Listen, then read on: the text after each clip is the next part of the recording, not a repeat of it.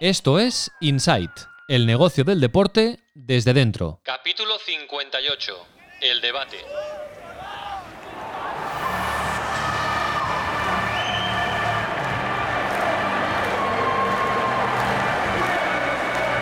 Inside con Raúl Gimos.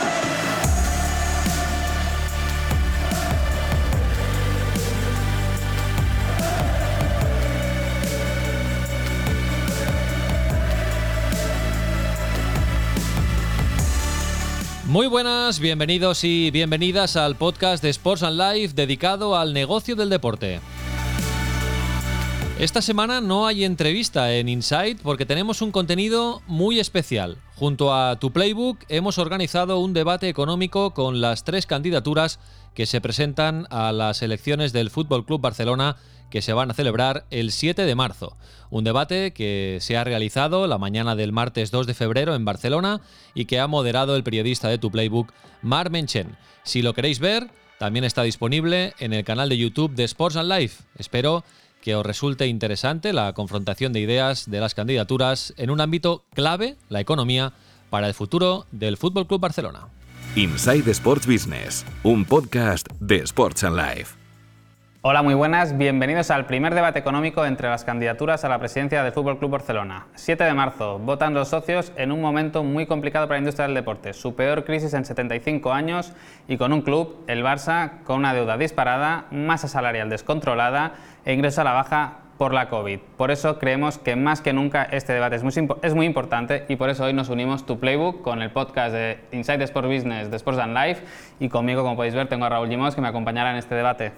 Gracias, Marc. Muy buenas. Eh, una cita obligada y necesaria porque la economía está en el foco en estas elecciones a la presidencia del Barça y hoy vamos a descubrir los proyectos económicos de las tres candidaturas que aspiran a la presidencia del Fútbol Club Barcelona. Nos van a acompañar Ramón Artigas del grupo Fidels al Barça que lidera Toni Freixa, Víctor Font, el líder de Sí al Futur y Jaume Giró el representante de Estimem al Barça, la candidatura que encabeza Joan Laporta.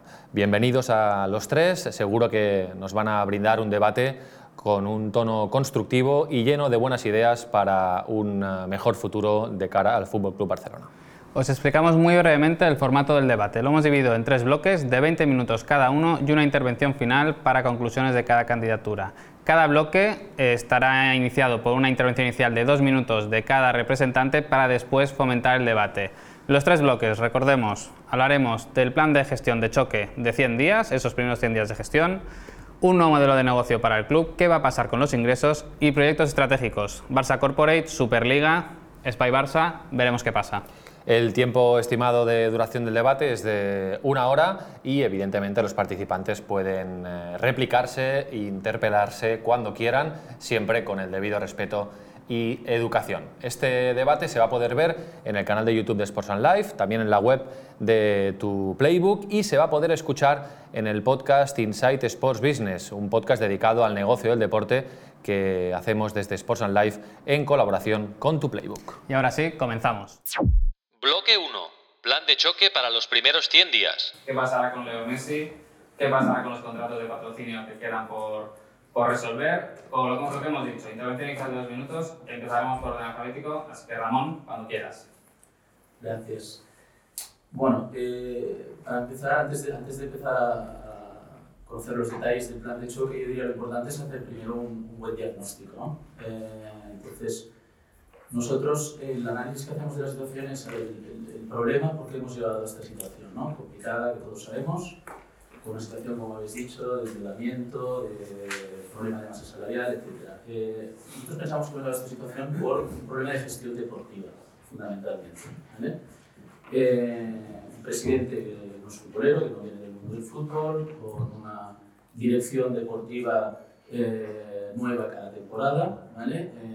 Sin dar continuidad a, la gestión deportiva y, dinero en la caja ¿vale? para poder eh, gastar eh, en fichajes. Eh, los últimos años han sido más de mil millones, solo, solo en comisiones supone un gasto de más de 150 millones. ¿vale? Entonces, en esta situación, ha habido un endeudamiento ah, importante eh, que lógicamente que hay que arreglar, ¿vale? Eh, y hay un problema en masa salarial, unos gastos importantes del, del, que, hay que, que, hay que, solucionar de alguna manera. Entonces, el plan de choque, primero puede sorprender, pero uh, el plan de choque es de entrada eh, gestionar bien deportivamente el club.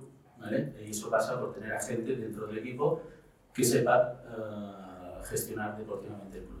Eh, para eso hemos incorporado a nuestro a Luis Carreras, eh, nuestro equipo, que es una persona que viene de la Masía, que es crucifista y que juntamente con su equipo y con Tony Freixa van a ser uh, los que se van a, a preocupar de gestionar deportivamente bien el club. A partir de ahí, reducción de masa salarial, reducción de gastos y renegociación de la, de la deuda con los bancos, básicamente. Víctor Font, de Futuro. ¿Qué tal? Muy buenas y muchas gracias por facilitar este primer debate. Uh, llevamos uh, tiempo diciendo que es importantísimo poder contrastar uh, proyectos y, y, por lo tanto muy agradecidos de que nos deis la oportunidad, sobre todo de tratar el tema económico, porque como hemos dicho y vosotros lo habéis dicho también en la introducción, seguramente por primera vez en la historia un tema clave. ¿no? está en juego el futuro del club. Tenemos un riesgo real de convertirnos en sociedad anónima deportiva y por lo tanto asegurar que cuando el socio ponga el voto en la urna uh, se asegure que las opciones o la opción uh, por la que uh, vota asegura el futuro del club tal como lo conocemos, creemos que es, que es vital. los primeros 100 días de gobierno son clave. son clave porque al final estamos en una situación muy crítica se ha hecho público que hemos estado a punto de entrar en concurso de acreedores. Hay una gran cantidad uh, de dinero que se debe a muy corto plazo y que lógicamente el club uh, no es capaz de hacer frente. Y por lo tanto, el plan de choque que hay que poner en marcha en estos primeros 100 días es clave. Si no se pone en marcha, eh, nosotros estimamos unas pérdidas este año de 200 millones con unos ingresos debido sobre todo también a la COVID de 620 millones y por lo tanto el plan de choque uh, para nosotros tiene uh, cinco partes. Una es eh, refinanciar la deuda a corto.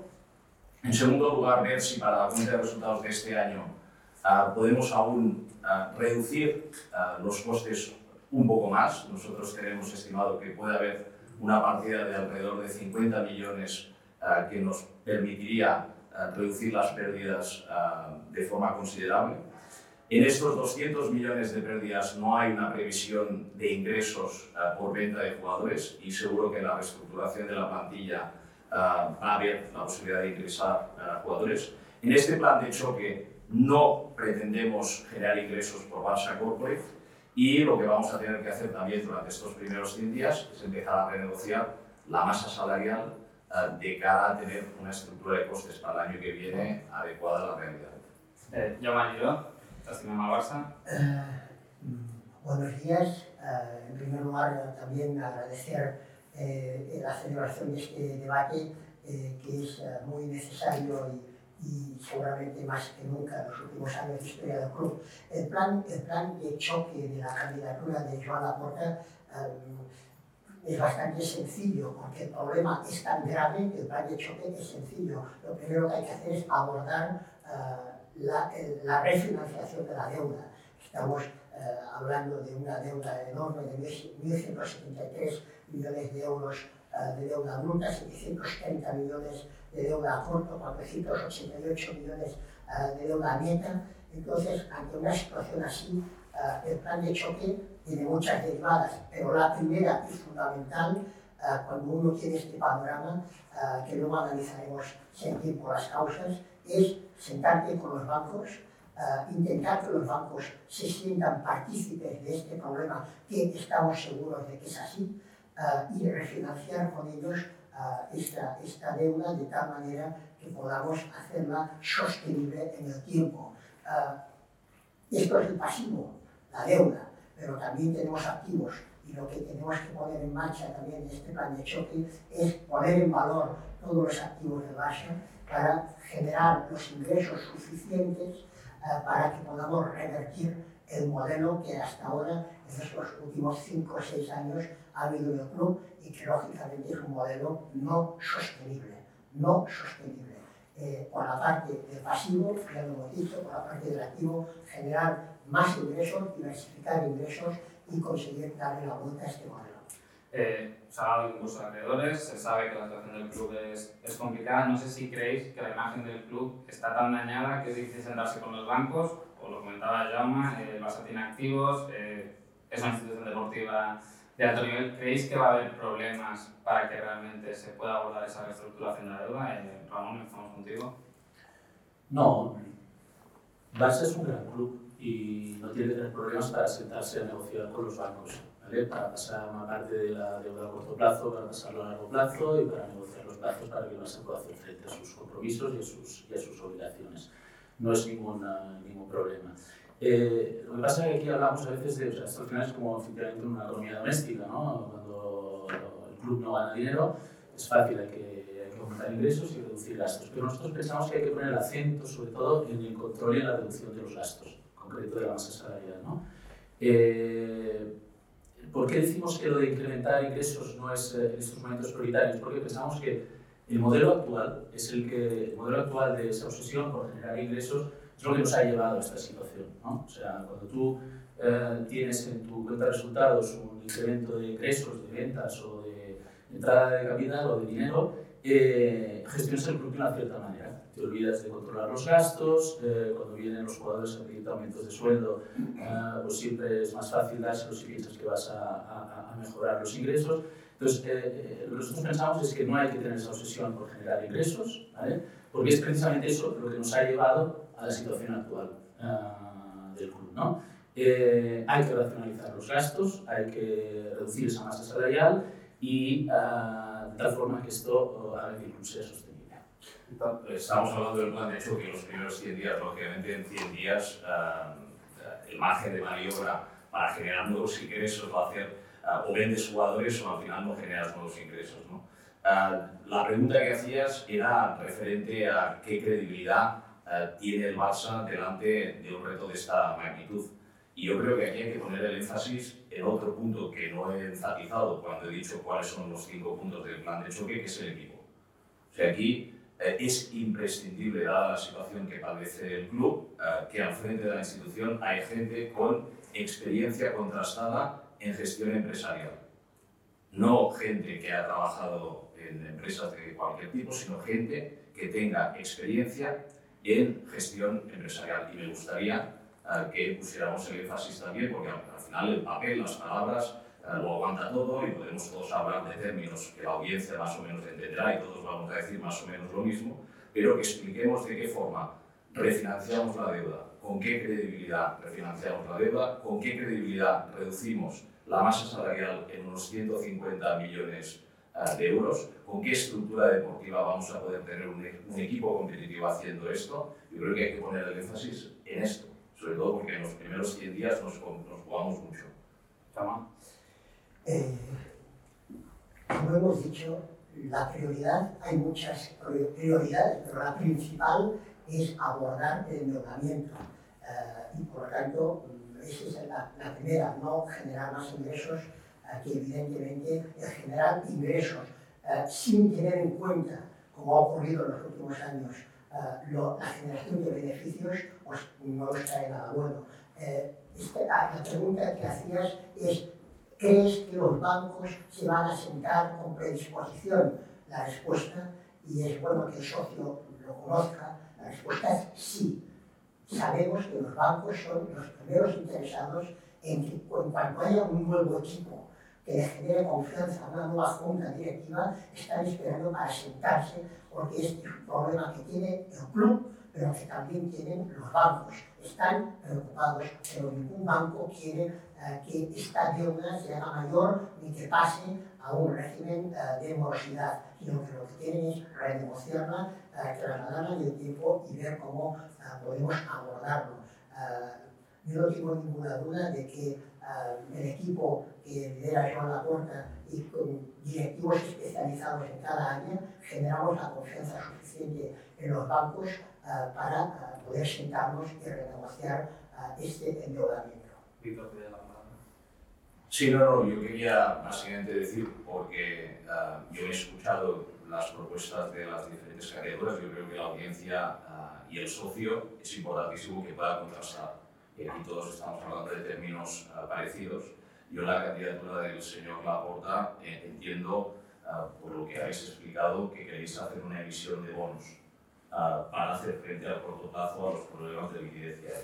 ¿Es así? Eh, sí, sí, creo que lo has escuchado bien y es, como tú sabes muy bien, eh, algo que se ha hecho muchas veces en la historia de Barça y que con tu conocimiento y experiencia empresarial sabrás que hacen las grandes compañías de todo el mundo. Hay dos problemas, endeudamiento, que hay que eh, acortarlo lo antes posible para que no genere más problemas, pero luego hay otro, como sabéis, que es la liquidez, la tesorería. Si no conseguimos generar tesorería a corto, habrá que pagar unas deudas precisamente de otra emisión de bonos que se hizo en el 18 y que son 220 millones que hay que pagar en el 22-23.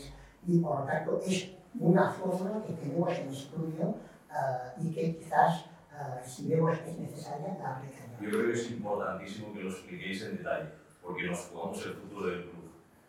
La emisión de bonos en un momento en el que el club está al borde de la quiebra, con una deuda de 1.200 millones, con un investment grade uh, que si se emiten bonos ahora no sería como en el 2018, sino que serían bonos basura. En un mundo en plena pandemia, aumentar la deuda uh, y hacerlo en estos momentos, esto pone en riesgo el modelo de propiedad del club. Porque, Víctor ¿cómo pondrías? Para, solo por poner incluso una referencia, porque es importantísimo que el socio lo entienda.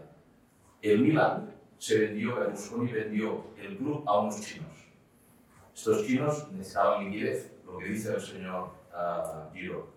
Fueron y pidieron dinero a uno de estos fondos de inversión que serían uh, Elliott Management, que sería seguramente uno de los fondos que estaría interesado en financiar el Barça.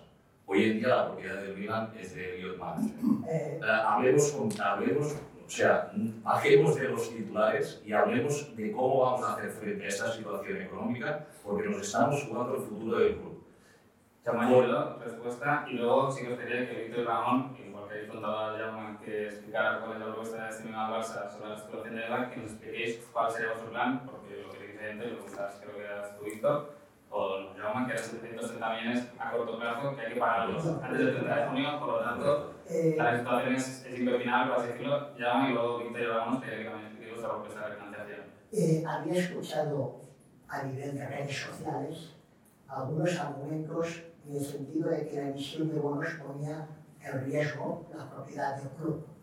Lo que no me esperaba, sinceramente, es que lo dijera Víctor Font, que tiene una enorme experiencia empresarial y sabe perfectamente que la emisión, y, que sabe perfectamente que la emisión de bonos es una vía como otra de financiación uh, bancaria y que igual que vas a un banco puedes tener uh, el tema de los bonos eh, solamente eh, con ganas uh, de crear un engaño en el socio o por no conocimiento, pues no es el caso, se puede hablar de emisión de bonos eh, como un riesgo eh, es, yo creo que hasta ahora eh, el señor Juan ha hablado más que ninguno de nosotros, me gustaría que no se me interrumpiera cuando estoy explicando una obviedad de primero de economía, uh, menos de la economía clásica, que es generar negocio, crear empleo y intentar no vender las compañías. Entonces, la emisión de bonos, puedo repetirlo, es una vía que está en estudio por si, además de, renegociar la deuda, se necesita liquidez. Nosotros, la candidatura de Joan Laporta, queremos dos cosas. Un modelo sostenible para club y que el modelo siga siendo mm, patrimonio de los socios. No se puede hacer la cuadratura del círculo. O, que, o habrá que pedir más crédito a un banco, hacerlo a través de un banco, porque es un banco el que hace los bonos, con un plazo determinado y pagar un interés al cabo de cinco años. Una cosa que han hecho ya el Fútbol Club Barcelona en muchas ocasiones. Víctor, los 245 millones de euros con los de junio. Sí, la única forma, la única forma, la única forma no es eh, pedir más deuda, por mucho que, lógicamente, en primero de economía pues, te explica cuáles son las fuentes de financiación, lo que la cliente se te explica es que cuando tienes 1.200 uh, euros uh, de deuda y no tienes generación. Sí. 1.200 millones de, de deuda uh, pues, y sin capacidad de generar recursos, excedente de recursos con la estructura de costes que tienes, pues lógicamente lo que no tiene sentido es pedir más deuda, porque vas a incrementar el problema y además la deuda que te la va a dar, que te la va, te la van a dar fondos de inversión muy agresivos que al final, y tenemos referencias en el mundo del fútbol recientes, uh, que pueden quedarse con la propiedad del club. Nosotros, por responderte a la pregunta, vemos una única opción, que es bajar uh, los costes, uh, lo decía mi compañero también, hay que reducir los costes de forma inmediata y no esperar al año que viene. Este año nosotros hemos analizado que podemos incluso reducir los costes por otros 50 millones más allá de lo que la Junta Gestora ha hecho y luego refinanciar uh, la deuda. Uh, a corto hay que coger estos 700 millones, hay que uh, hablar con los bancos, hay que darles muestra de un plan de negocio que sea un plan de negocio creíble en base, porque el PowerPoint lo aguanta todo, pero que sea un plan de negocio hecho por gente que tiene capacidad y solvencia en gestión empresarial y con esto decirles a las instituciones eh, financieras, pues vamos a devolver este dinero en el corto plazo, obviamente pagando, porque para esto, este, así viven las instituciones financieras, en los próximos 10, 15, 20 años. Esto puede suponer también uh, pues, uh, tener oxígeno que junto con la reestructuración, la reducción de los gastos en el muy corto plazo y la recuperación de los ingresos, y esto hablaremos de ello eh, en, los, uh, en los próximos minutos, uh, te genera la posibilidad de continuar uh, teniendo un club vivo, un club propiedad de sus socios y que además sea competitivo. Ramón, eh, desde, desde Barça, ¿cómo proponéis este tema de la deuda gestionarlo? Bueno, primero, eh, los bonos tampoco nos parece una buena idea, eh, especialmente en estos momentos, básicamente porque, porque, primero, que lo importante es reducir los gastos, importantísimo, ¿vale? ya lo hemos dicho, hay que racionalizar los gastos y hay que reducir la masa salarial. Eh, en el caso de hacer frente a nuestros compromisos y nuestras obligaciones, lo mejor es acudir a los bancos. Lo mejor es los bancos. Eh, por dos motivos, la emisión de bonos básicamente lo que hace es eh, obligarte a unos compromisos, ¿vale? que en el caso de que tú no puedas cumplir, eh, te pone una situación delicada para negociar eh, el alargamiento de esos plazos para la manutención o para el vencimiento de los bonos, eh, cosa que con los bancos es más fácil negociar ese caso. Pero sobre todo porque en la situación económica del club actual, eh, emisión de bonos supone tener que pagar unos intereses muy altos, porque en una situación complicada como la que tiene el club, a la hora de hacer unos bonos hay una prima de riesgo y entonces habrá que pagar un tipo de interés muy elevado. Entonces, eh, por eso no nos parece una buena idea. En todos casos también porque además también hay que saber para qué se quiere ese dinero. Si es para hacer frente a las obligaciones de los compromisos, estupendo, pero si es para tener dinero para gastar en fichar, por nos tanto, es un tema que, que, que hay que analizar en, en, en, detalle. Pero bueno, en cualquier caso, vuelvo a lo que decía al principio. Eh, a ver, estamos hablando de las elecciones a la presidencia del Fútbol Club Barcelona. Eh, Fútbol Club Barcelona, pues estamos hablando de un club, una multinacional, de una gran compañía.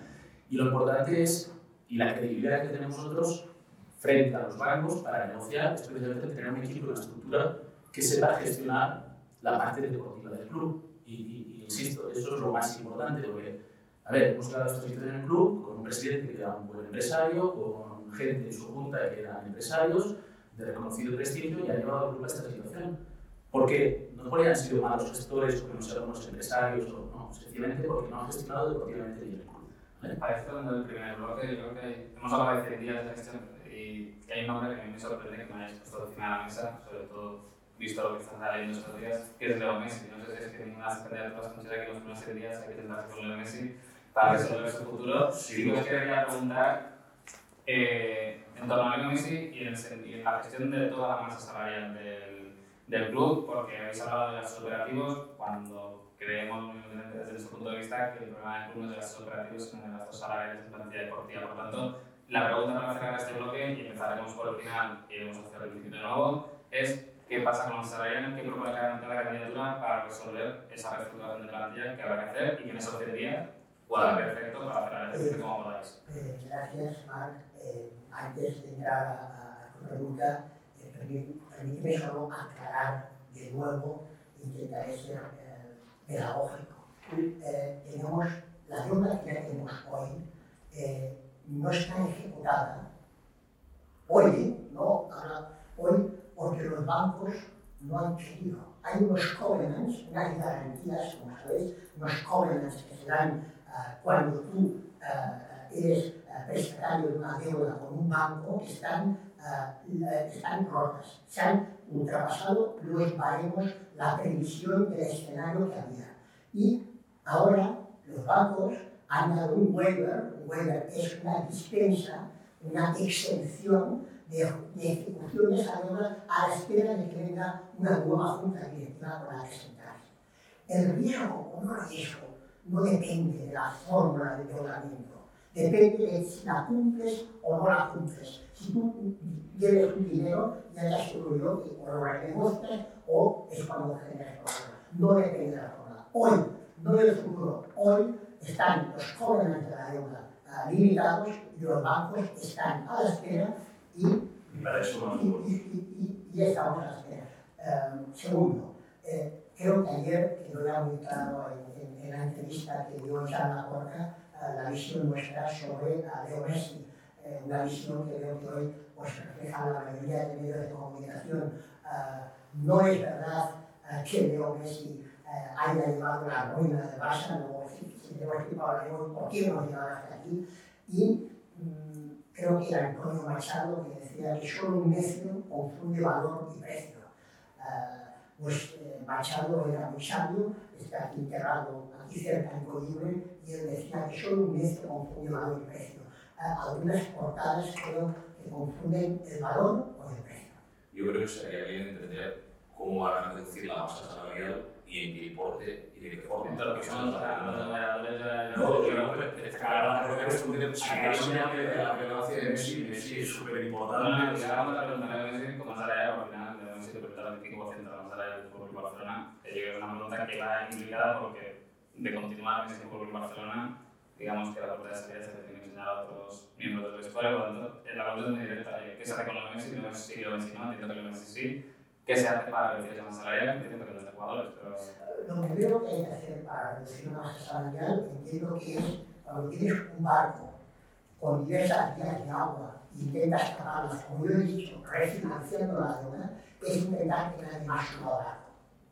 Hasta hace pocos días he visto, muchos intentos de que al barco subieran más jugadores.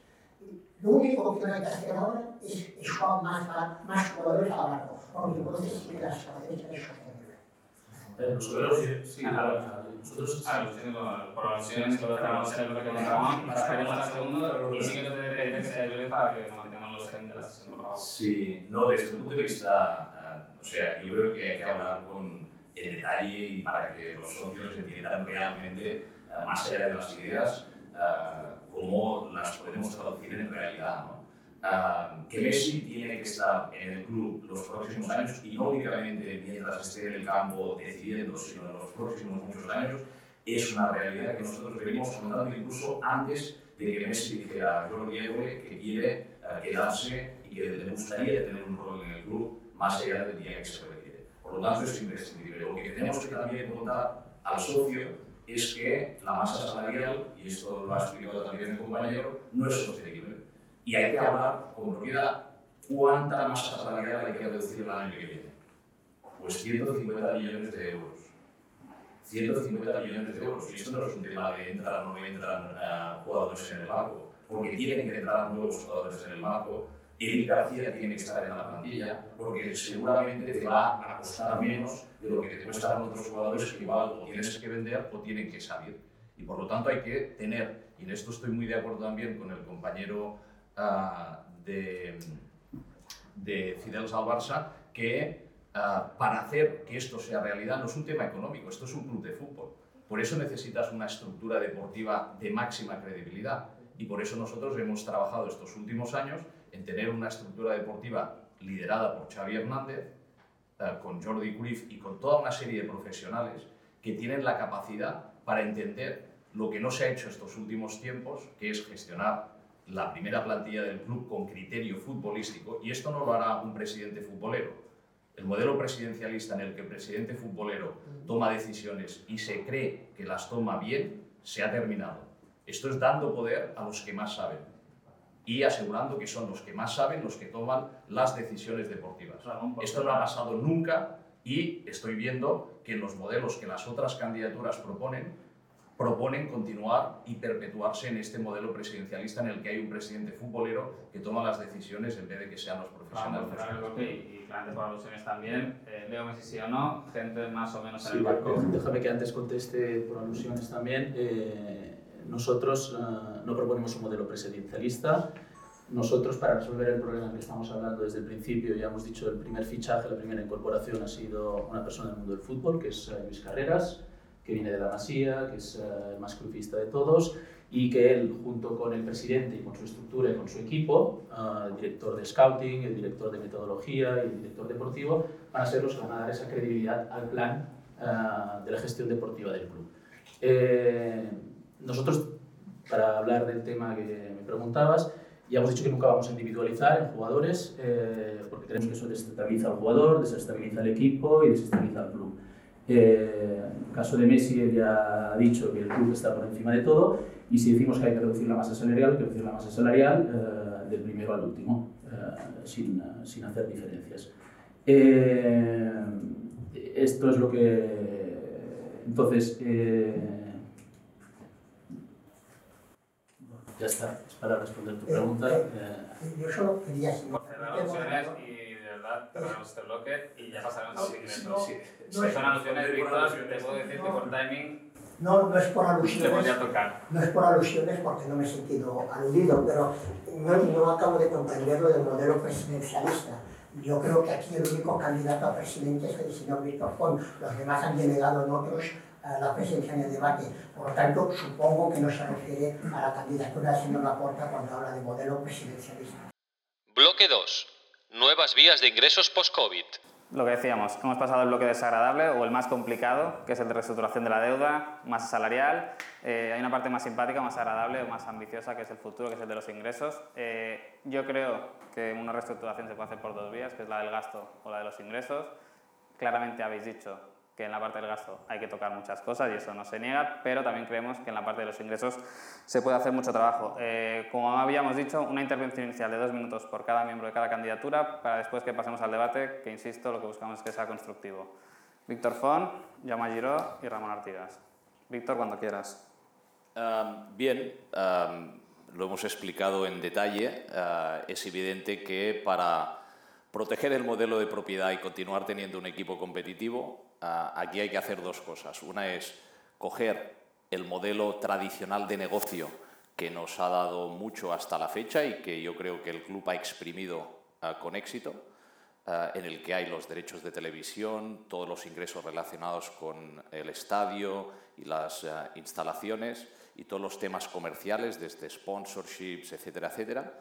Y eso hay que optimizarlo, sabiendo que el recorrido que hay para hacer que estos ingresos continúen creciendo es poco. Por lo tanto, para poder continuar eh, siendo un club propiedad de sus socios y sus socias y siendo competitivo, tenemos que generar más ingresos. Es verdad que no hay que generar ingresos para luego gastárnoslo todo, es decir, para eh, hacer luego crecer eh, los gastos de forma desproporcionada. El crecimiento de ingresos tiene que venir asociado también a una gestión prudente de la estructura de costes. Para generar nuevos ingresos necesitamos innovación, creatividad y talento en el equipo para hacerlo posible. Y nosotros lo vemos clarísimo. Hay tres grandes patas de generación de nuevos ingresos para poder monetizar los 400 millones de fans que tenemos en el mundo. Toda la parte de contenido audiovisual, toda la parte de merchandising, tanto eh, en retail físico como en e-commerce, y toda la parte de gaming eh, en la que se incluye también toda la parte de esports. Eh, bien, creo que este bloque eh, lo hemos titulado un modelo de negocio, el modelo de negocio del Barça del futuro, ¿no? es, es, es el nuestro se basa en las reglas de la economía clásica. ¿Cuáles son las reglas de la economía clásica? Aquellas que funcionan en el mundo, en la empresa, en el comercio y en nuestras familias. Es las, que, las que consisten en gastar menos de aquello que ingresas. Hemos dicho antes ya, primero, lo más urgente será refinanciar uh, el endeudamiento, pero acto seguido habrá que generar ingresos porque los ingresos uh, han, se han reducido, primero uh, y por efecto de la pandemia como elemento más determinante, pero habrá que acompasar los ingresos a los gastos. Como pues, hay muchos drivers que nos permitirán generar estos ingresos, mm, la línea de patrocinios creemos que es un ámbito en el que una vez superemos la pandemia y, estamos seguros que más pronto que tarde la superaremos entre todos, pues mm, incrementar la línea de patrocinios. ¿En qué línea? ¿En qué forma? Uh, una nueva relación con los patrocinadores. El patrocinador no se tiene que sentir como alguien que paga y calla. El patrocinador del Fútbol Club Barcelona tiene que ser un partner del club ayudarle, por lo tanto, a que la relación sea de partner, activarle el patrocinio y, tercero, nuevas vías de patrocinio. Hay 35 categorías importantes de patrocinio que no están activadas en este momento. Por ahí tiene que venir una vía uh, de ingresos que no la única. También hay que mejorar todo el tema de merchandising y otros elementos que habrá tiempo luego para debate y comentar. Ramón. Bueno, en nuestro caso, ya lo, he mencionado antes, eh, esto no pasa por incrementar ingresos. Pensamos que este no es el, la, principal, o sea, el, el, modelo de negocio no puede ser el de esa obsesión por generar ingresos, porque es lo que hemos vivido en los últimos años y lo que ha llevado al club a esta situación tan complicada.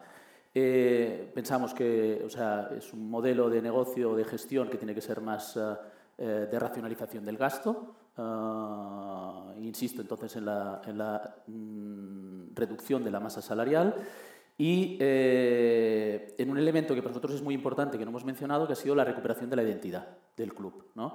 Nosotros tenemos que apostar por las cosas que nos hacen únicos, por las cosas que nos hacen diferentes. ¿vale? Y eso eh, quiere decir eh, recuperar el modelo de juego uh, del Barça, que nos ha hecho uh, famosos en todo el mundo, que nos ha traído éxitos y nos ha traído títulos. Eh, el concepto de la masía, sabemos cómo gestionar talento, lo hemos demostrado, eh, en el fútbol lo queremos llevar también a las otras eh, secciones, eso hay que mantenerlo, hay que potenciarlo y hay que fomentarlo. Y esto hará que en el momento en el que la pandemia termine, porque la pandemia no es la causa de la situación actual, es, probablemente es un acelerador eh, de la situación que tenemos. Eh, podemos discutir si es un rinoceronte gris o un cisne negro, pero lo que está claro es que las consecuencias de la pandemia han sido que hemos tenido que cerrar el museo, hemos tenido que cerrar las tiendas, eh, hemos tenido que cerrar el estadio y pensamos que cuando esto pase, pues aquí habrá una primera vía de generación de ingresos, ¿vale? Eh, cuando podamos volver a abrir las tiendas, abrir el museo y abrir el campo.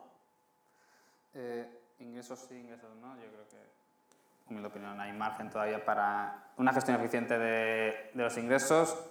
Eh, ligado a Leo Messi, comentábamos Leo Messi sí, Leo Messi no. Eh, hemos visto dos patrocinadores que están, han renovado ya o están a punto de renovar. Rakuten lo ha hecho con un descuento del 45% respecto al precio que estaba estipulado. Beco parece ser que sea un descuento del 50% respecto a lo que está estipulado, aunque haya una devolución de activos que puede justificar cierta parte de esa reducción. Eh, no sé si en ese plan de negocio a futuro que tenéis las tres candidaturas, la marca Leo Messi tiene un papel capital o si creéis que hay trabajo por hacer para que la marca Fútbol Club Barcelona sea menos dependiente de los integrantes de su plantilla en cada momento.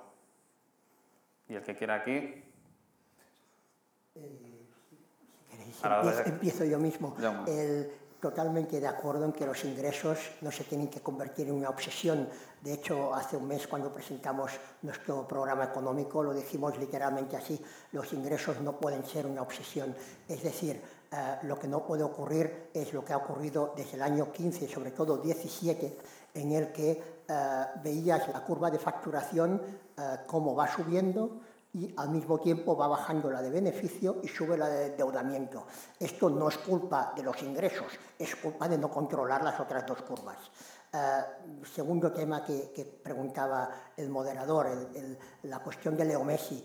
Uh, insisto en lo que antes hemos comentado, es evidente eh, que una cosa es el valor y otra es el precio, y en este caso, um, yo que he estado muchos años en, en el otro lado como empresa patrocinadora, recuerdo que en todos los PowerPoints, cuando vienen a pedir patrocinio, en la portada hay la foto de un jugador.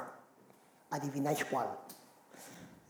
O sea, cuando vas a buscar uh, ingresos de patrocinio, más derechos de televisión, giras de verano, camisetas, todo, mm, tener o no tener a Leo Messi, eh, pues te cambia la vida. Um, la cuestión uh, de la, del el cómo se ha incrementado la masa salarial del Fútbol Club Barcelona, especialmente a través, a partir del año 17, cuando se produce el traspaso de, Neymar uh, por 222 millones, eh, no es una cuestión de Leo Messi, o si queréis, no es una cuestión solo de Leo Messi, hay que verlo en su conjunto. El tema de la masa salarial y otro elemento que aún no ha salido aquí, pero que es fundamental, que es la hipoteca que tendrá la próxima junta directiva con las amortizaciones. El Fútbol Club Barcelona tiene un capítulo de amortizaciones de 186,7 millones de euros este año.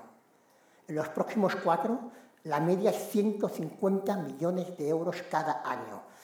Antes, recordar que he dicho prioridad, renegociar con los bancos, porque los bancos tendrán la mejor predisposición. En cambio, las amortizaciones las tienes que afrontar sí o sí. Es un gasto del cual no te puedes escapar. Además de estos 150 millones de media durante cuatro años, hay 300 de jugadores pendientes de pagar, que también hay que pagar, Malcolm entre ellos uh, y otros muchos.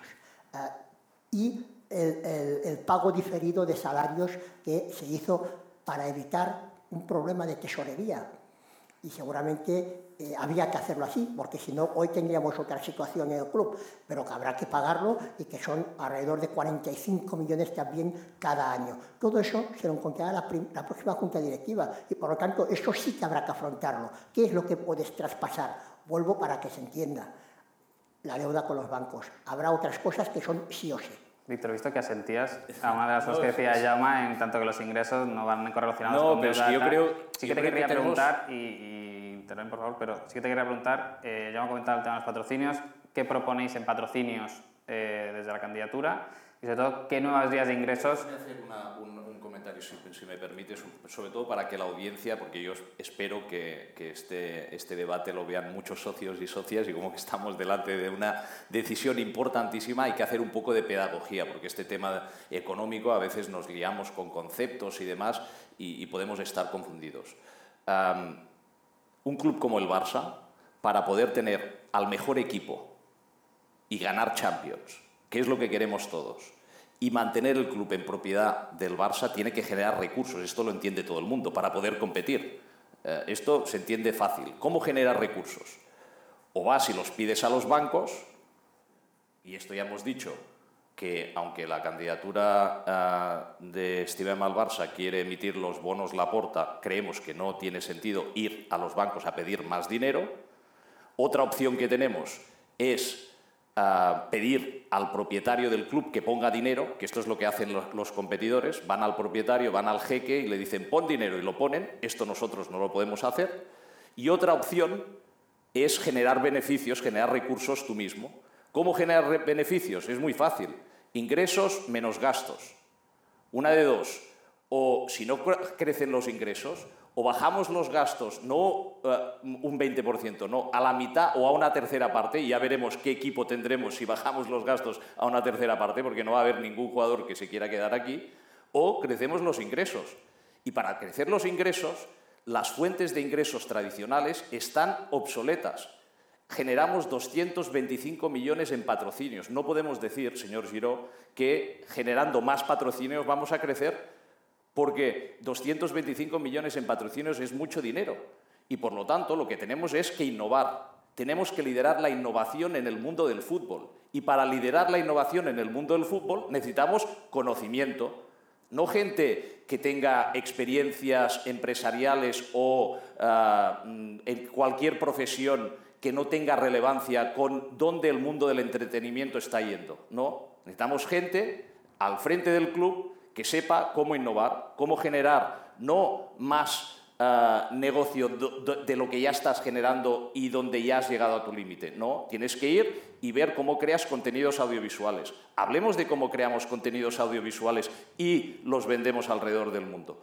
Hablemos de cómo eh, vendemos productos de todo tipo, eh, merchandising, a todos los fans que hay en todo el mundo. Hablemos de esto. ¿Cómo lo haremos? Es que si no lo hacemos, o sea, estaremos engañando al socio diciendo... Esa era la pregunta, Víctor. Por lo tanto, os pido a los tres la respuesta a ese debate. ¿Cómo generamos nuevos ingresos teniendo claro, en cuenta y es lo que, yo he explicado, es lo que yo he explicado. A, la candidatura del señor Laporta dice que con patrocinios. No, con patrocinios no, vas a generar más ingresos. No es así. la candidatura del señor Fresa... momento, momento, momento, déjame terminar. por favor, os pido un momento, os pido un momento que... Un momento, de, un momento de serenidad, por favor. Víctor, Jauma, Ramón. Señor, el señor Ramón... Un momento, Víctor, por favor, un momento de serenidad. Eh, por alusiones. Víctor, has explicado un poco la estrategia Dejamos por alusiones a Jauma que responda y dejaremos a Ramón y volveremos, por favor. Pero, insisto, dijimos debate constructivo... Creo, que cuando editéis eh, este debate podréis ver que he dicho, como por ejemplo, los patrocinios. No era una frase cerrada. Es una... Víctor, por favor. Era, es, es, es una vía de ingresos. 225 millones son mucho dinero pues como lo de Leo Messi, sí o no, depende de con qué lo compares. Ah, ¿Es mucho dinero 30 millones por la camiseta? Que es lo que ahora tiene el Barça. Lo comparamos con el United, lo comparamos con otros clubes ah, ah, peers nuestros. Por favor, evidentemente está todo el tema audiovisual, Innovation Hub, el Barça, tenemos, que, tenemos una, una multiplicidad de vías de ingresos. Y además eh, la candidatura de Jean Laporta vamos a poner talento la organización.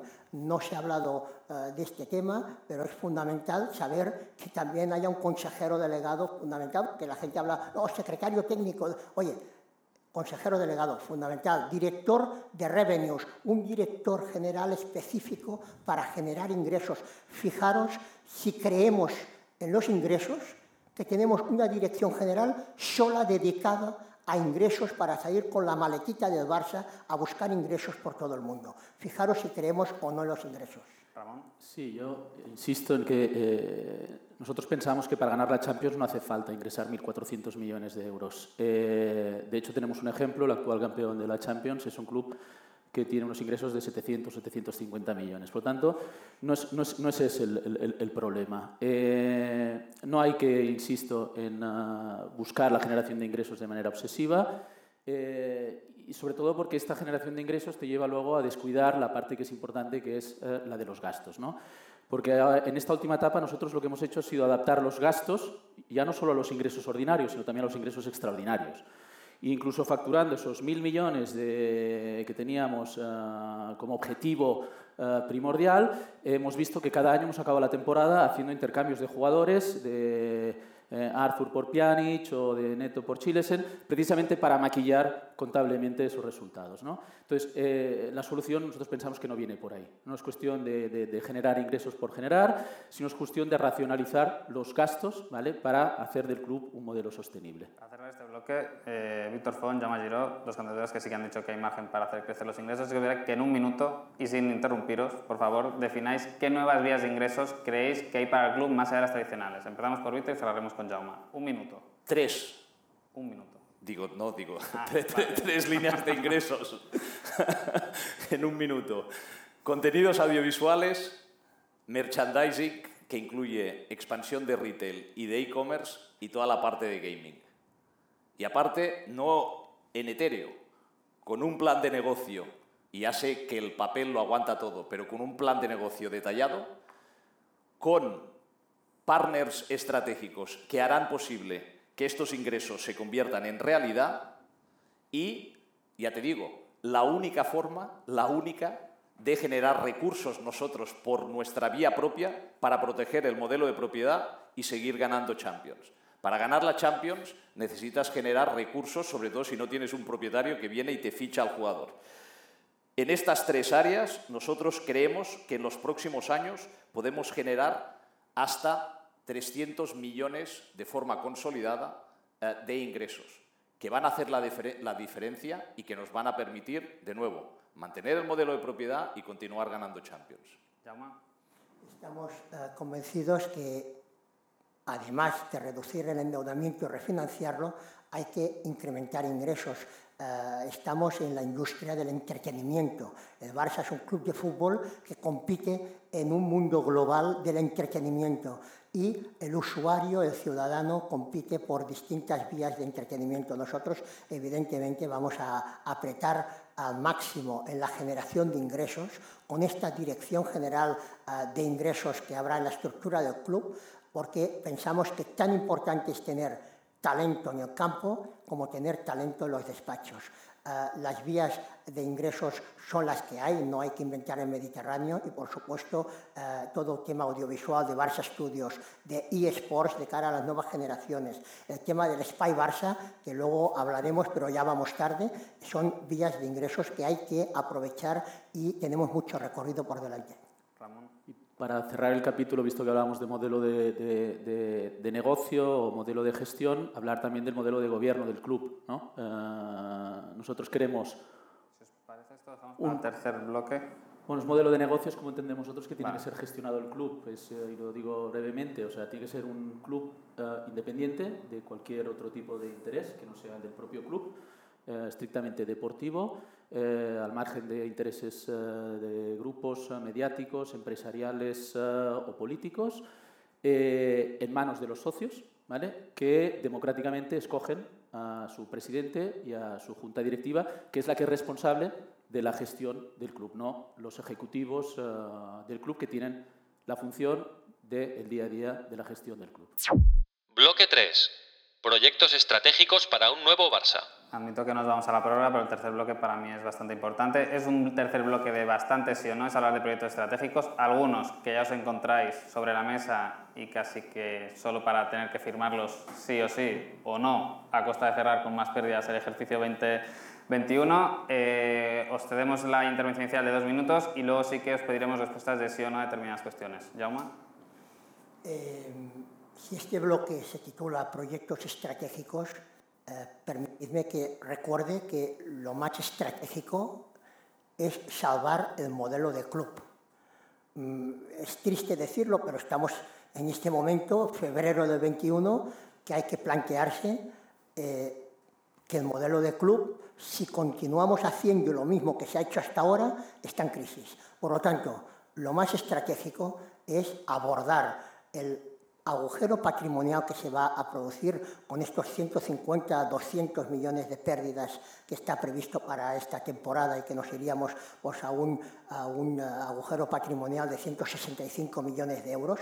Recordar eh, recordar que con una situación de recursos propios de patrimonio de, este, de, esta magnitud, una sociedad mercantil estaría obligada a la disolución. Uh, por lo tanto, cuidado con el tema patrimonio y el tema del endeudamiento, que ya lo hemos dicho, casi 1.200 millones. Eh, dicho esto, que esto para nosotros, para el equipo de Jan Laporta, esto es lo estratégico para salvar que el club esté en propiedad de los socios. Y segundo, eh, Spy Barça, fundamental, eh, desgraciadamente vamos tarde, el Spy Barça no es el socio lo sabe, pero es bueno recordarlo, no es tener un estadio más bonito, sino que es tener un estadio más bonito, pero sobre todo una fuente de ingresos fundamental, como ya tienen ahora mismo operativa o en obras nuestros principales eh, competidores, desde Real Madrid a Bayern de Múnich, a PSG o al City. Segundo, Barça Corporate, eh, habría que hablar eh, cómo está. Sé que está previsto en el presupuesto, cosa sí, me parece un poco extraña que esté dentro del presupuesto actual 100 millones de euros previsto para la venta de Barça Corporate y luego, pues si hay más tiempo, hablaremos de cómo vemos, cómo enfocamos nosotros el tema de Barça Corporate. Ramón. Eh, eh, para mí, antes de hablar de proyectos de futuro, hay que tener claro qué es lo que queremos, eh, cuál es el objetivo, la misión o el, propósito del, del, club. ¿no? Y yo creo que para nosotros el propósito no es tener la mejor empresa del mundo, ni para los socios es tener al mejor club del mundo. ¿no? Y eso es importante que lo tengamos claro. Eh, y para eso, si queremos ser el mejor club del mundo, tenemos que tener las mejores instalaciones deportivas del mundo. Y por tanto, el proyecto del Spy Barça es un proyecto renunciable que nosotros desde el principio y desde el primer momento ya hemos dicho que habría que poner en marcha, entre otras cosas porque ya fue aprobado en su día en asamblea por los socios. ¿vale? Eh, en cuanto a proyectos que hemos comentado, Barça Corporate, pensamos que no es una, buena idea porque supone poner una parte de los activos del club en manos de terceras personas y eso eh, ya no es el modelo de eh, gobierno y el modelo de club que nos ha hecho diferentes y únicos en el mundo. Y también se ha hablado de la Superliga, igual vais luego a preguntar sobre el tema de la Superliga.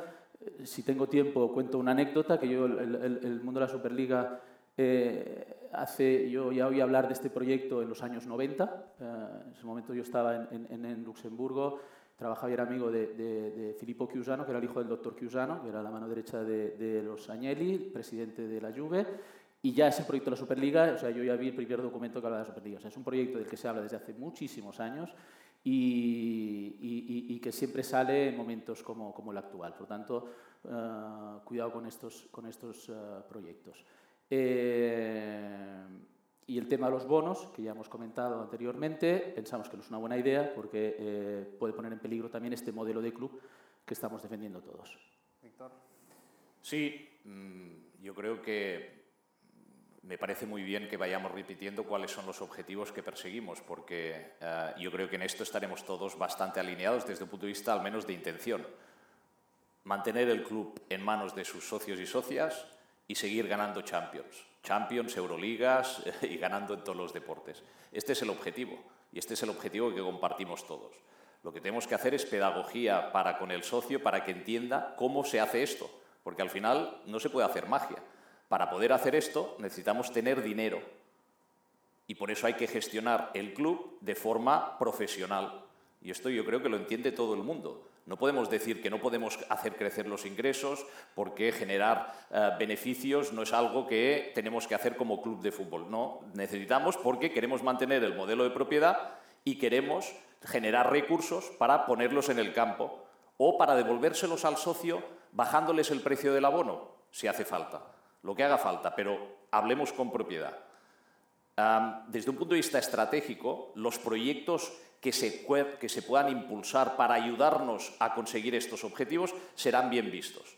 Y he oído a la candidatura del señor Laporta que el tema del Barça Corporate eh, cuentan con ello eh, para poder eh, optimizar, y también con la Superliga, para poder, para poder optimizar recursos.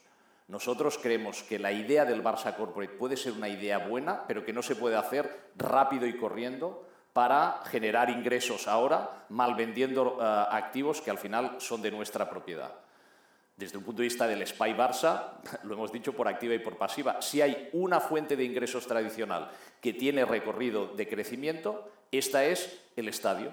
Y por lo tanto, eh, hacer que el estadio, eh, el nuevo Camp Nou y el nuevo Palau Blaugrana sea una realidad lo antes posible es una prioridad para nosotros. Eh, lógicamente haciendo eh, y asegurándonos que es el mejor proyecto arquitectónico posible eh, y que el modelo de financiación no supone problemas adicionales a la economía o a la situación económica que tenemos hoy en día. Más giro por alusiones, pero es una pregunta que os formularé a los tres. Más allá de sí o no a la premura de la operación Barça Corporate, que como decía Jaume está incluida en el presupuesto del 2021, por lo tanto, esos 100 millones tendrán que salir de algún, de algún sitio, pero sí que la pregunta es muy directa, sí o no a compartir negocios del club con fondos de inversión para hacerlos crecer de forma más rápida, sí o no a estudiar la, opción de una Superliga Europea, que como todos sabemos supondría una fuerte reestructuración del mapa competitivo aquí en Europa. Empezamos por llamar por alusiones y el resto de candidatos después. Eh, Quizás empezamos por aclarar algo que no, no, había ni siquiera leído en ningún sitio y es que la candidatura de Estimemos Barça nunca hemos dicho que contemos con el tema de Barça Corporate. En ningún momento hemos comentado esto, por lo tanto no, no sé de dónde ha salido esta confusión.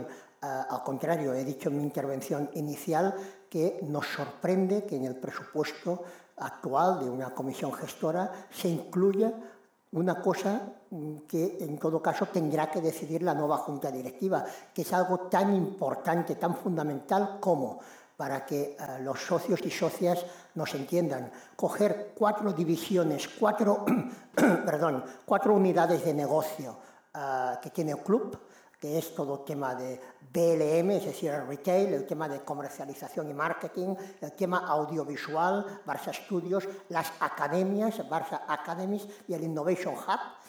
Cuatro cosas que, a ver, ya se intuye que no se parecen mucho entre ellas. Pues bien, ponerlas todas en un paquete paquetizarlo todo, como se hacía con la subprime, o lo mismo, lo paquetizas todo y buscas un fondo de inversión que te lo compre. Lógicamente hay ofertas eh, que eh, están valorando esto en 400 millones y serían 200 ahora en entrada, que es lo que está previsto en el presupuesto, 100 en el presupuesto y 100 para desarrollar este nuevo animal, si me permitís, este nuevo unidad de negocio que mezclaría manzanas, peras y plátanos.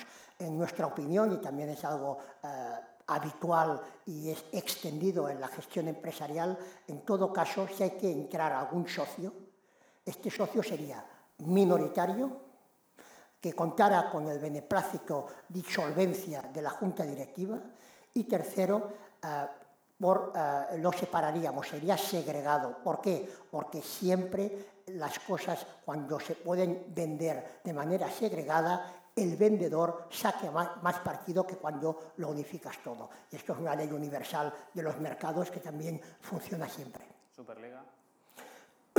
La Superliga entiendo muy bien que, que, se, que, se, que se pida un sí o un no pero un sí o un no, cuando estamos todavía en periodo electoral, no sabemos cómo será la Superliga, qué condiciones habrá la Superliga, es imposible dar un sí o un no. Eh, cuando conozcamos los detalles lo hablaremos, si alguien los conoce, pues que los explique. Nosotros eh, creemos que el Barça tiene que estar abierto a todo, eh, no descartar nada, pero no dar por seguro nada. Tenemos la obligación de estudiar todo, la Superliga, la gira del verano que vaya a no sé dónde, etcétera, etcétera. Pero ya os puedo yo garantizar que en este momento la candidatura de Joan Laporta no tiene una posición eh, tomada al respecto de la Superliga. Barça Corporate, presencia de socios financieros barra estratégicos en proyectos determinados, Superliga. Sí, yo creo que es importante que, dada la situación en la que está el club, uh, tengamos muy claro qué hacer desde el momento uno y haber hecho los deberes y no entrar y luego tener que improvisar. ¿no? Y por lo tanto, en el tema de Barça Corporate, tal como está planteado ahora, no, rotundamente no. Uh, nosotros sí que, y lo vuelvo a ligar con lo que he explicado antes, para hacer, uh, mantener el modelo de propiedad y seguir teniendo un equipo competitivo, tenemos que generar nuevas vías de negocio con uh, tres uh, conceptos diferentes, tres áreas diferentes. Contenido audiovisual, merchandising, tanto retail como e-commerce, y gaming. Para hacer que esto sea realidad, necesitamos no fondos de inversión, necesitamos socios estratégicos que nos ayuden a hacer que esto sea realidad el club ha empezado en los últimos meses a hacer alguna de estas cosas, pero lo queremos hacer nosotros uh, orgánicamente y esto no tiene ningún sentido. Con lo cual hay que ir a buscar a aquellos socios, los mejores socios posibles en cada una de estas tres áreas y que nos acompañen, que nos ayuden a ejecutarlo.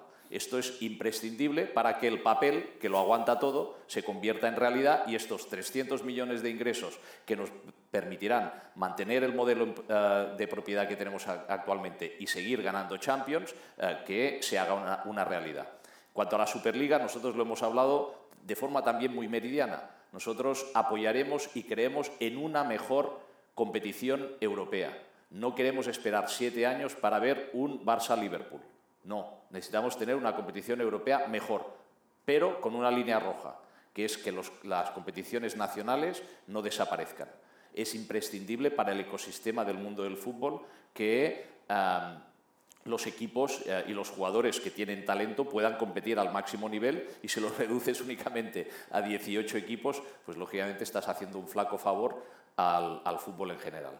Ramón, fuiste muy claro en la intervención, así que quieres aportar alguna cosa adicional sí, respecto bueno, al posicionamiento. Vuelvo, eh, has comentado Superliga, he dicho que es un proyecto muy antiguo. Uh, lo que hay que hacer es defender los intereses del Barça y del club con los organismos oficiales para mejorar los ingresos uh, con un formato como el actual, mejorando los ingresos para los clubes, defendiendo los intereses del Barça Eh, en el Spy Barça, ya lo he dicho, es un proyecto renunciable que hay que empezar ya, eh, entre otras cosas porque la competencia eh, ya nos ha tomado la delantera en este tema. no hay que revisar, no hay que, está claro que se puede hacer todo mejor y todo es mejorable, pero el proyecto ya está aprobado, está en trámites, ya se han empezado a hacer inversiones y por tanto hay que, hay que, hay que acelerar esto para asegurarnos de que al final del próximo mandato tengamos ya las instalaciones que son la primera vía de ingresos y la más importante que puede haber para, para el futuro del club. Y el tema del Barça Corporate, ya lo he dicho, nosotros pensamos que eh, el Barça Corporate, eh, decía antes, ¿no? hay que recuperar la identidad, hay que volver a los orígenes, hay que eh, zapatero a tus zapatos, hay que centrarnos y poner el foco en el fútbol, en lo que sabemos hacer, en la gestión de talento en la masía y no distraernos o perder el foco porque al final, lo he dicho antes, somos un, un club, no somos una empresa. Eh, y somos un club además de fútbol, eh, además el nuestro tiene unas secciones que nos hacen único y diferente eh, y nos hacen ser el mejor club polideportivo del mundo y, y, entonces mm, no queremos convertirnos en la competencia de Disney, no queremos convertirnos en la competencia de Netflix y por lo tanto vamos a centrarnos en lo que sabemos hacer, que es lo nuestro, que es lo que nos ha permitido tener 120 años de historia. Damos por concluido este tercer bloque. Entramos en el bloque final, que recordemos serán dos minutos para cada candidatura para resumir su proyecto a nivel económico. Recordaros que esto va tanto dirigido para los socios, pero que también hay una serie de stakeholders de la industria del deporte que esperaban saber qué piensa la candidatura para saber a quién se encontrará al otro lado de la mesa a partir del 7 de marzo. Así que sí que os pediría que en esos dos minutos concentréis vuestro mensaje económico. Eh, volveremos al orden inicial eh, alfabético, por lo tanto, Ramón es tu turno. Recordad que la cámara buena es la que está allí. Bueno, pues lo que hemos dicho desde el primer momento, ¿no? Hay que, en el área económica hay que renegociar eh, la deuda con, con, los bancos, hay que sentarse con los bancos, renegociar la deuda con, uh, con ellos, hay que racionalizar los gastos, hay que reducir la masa salarial uh, y, no hay que obsesionarse con la generación de ingresos, porque eso es lo que ha llevado al club a la situación actual. La solución del problema eh, está en la gestión deportiva. Tenemos que tener una gestión deportiva eh, que venga del mundo del fútbol, eh, que tenga conocimientos del mundo del fútbol, que tenga experiencia en el mundo del fútbol y que tenga el juicio ¿vale? suficiente para poder gestionar el club. Víctor Font. Estamos delante de las elecciones más importantes de la historia del club el modelo de propiedad está realmente, por primera vez, eh, en riesgo.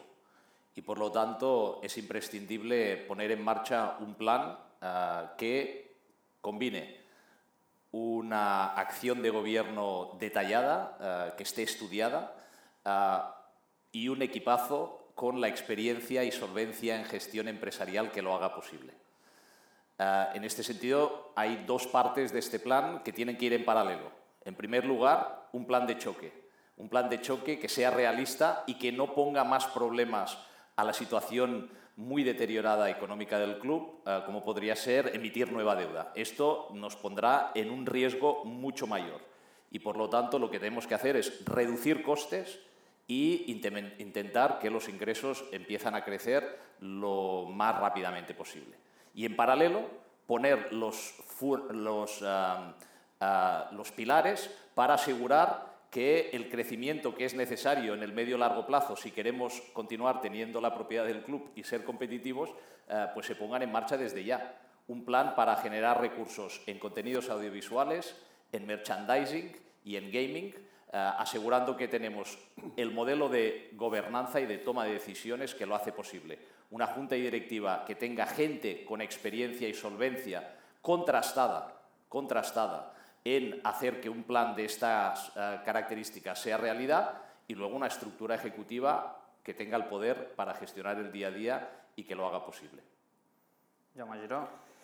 Eh, bien, eh, a estas alturas de la campaña electoral yo creo que ya los socios y socias eh, conocen que el modelo actual del club, tal como se ha gestionado en los últimos cinco o seis años, eh, por teóricamente buenos gestores y que hacían de la buena gestión eh, algo de lo que presumir, eh, nos ha llevado a una situación en la que el modelo no es sostenible. no es sostenible y por lo tanto habrá que cambiarlo. Ya lo hemos explicado, solo recordar que evidentemente lo primero, desgraciadamente, porque no es lo que una junta directiva quiere hacer, pero lo primero será sentarse con los bancos para renegociar la deuda, 1.173 millones de euros de deuda y alargar los plazos.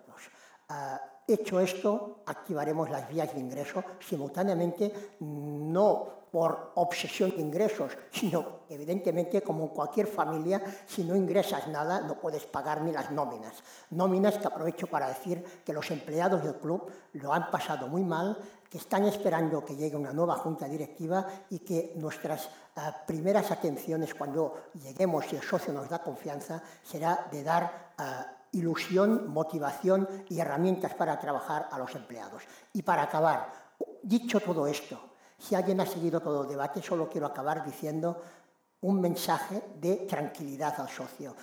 Eh, la, la, el equipo de Laporta está formado por muchas personas con experiencia empresarial, con cariño al club, con conocimiento y con ganas de trabajar. Y cuando hay ganas de trabajar, hay conocimiento y hay experiencia, el socio y la socia de Barça eh, les pido que estén tranquilos porque el problema no es fácil, pero sabemos cómo resolverlo. Gracias. Con este bloque de intervenciones finales damos por concluido el debate, que esperemos que no sea el último, aunque no lo organicemos nosotros, pero creemos que la parte económica, y a mí especialmente, pues me hace ilusión que por fin sea un tema central de una campaña electoral del del Fútbol Club Barcelona. Animaros a que mantengáis ese tono constructivo, aunque acalorado en algún momento, pero necesario para decidir el futuro del club. Y de nuevo agradeceros vuestro tiempo aquí hoy. Bueno, pues hasta aquí el primer debate económico entre las candidaturas que aspiran a la presidencia del Barça en las elecciones del 7 de marzo. Marc, te pongo muy buena nota como moderador. Te han hecho sudar un poquito en algún momento, pero yo creo que ha sido muy interesante escuchar las propuestas, las ideas de los diferentes eh, aspirantes a la presidencia del Barça en materia económica. Lo hemos hablado bien y agradecemos mucho la presencia de Ramón Artigas, de Víctor Fon y de Jaume Giro para participar en este debate. Me han hecho sudar, pero yo creo que han salido buenas ideas que yo creo que gane quien gane, pues habrá que aplicarlas. Nos escuchamos en el podcast Inside Sports Business. Muchas gracias. Hasta luego. Inside Sports Business, el otro lado del deporte. Nice to be in orbit.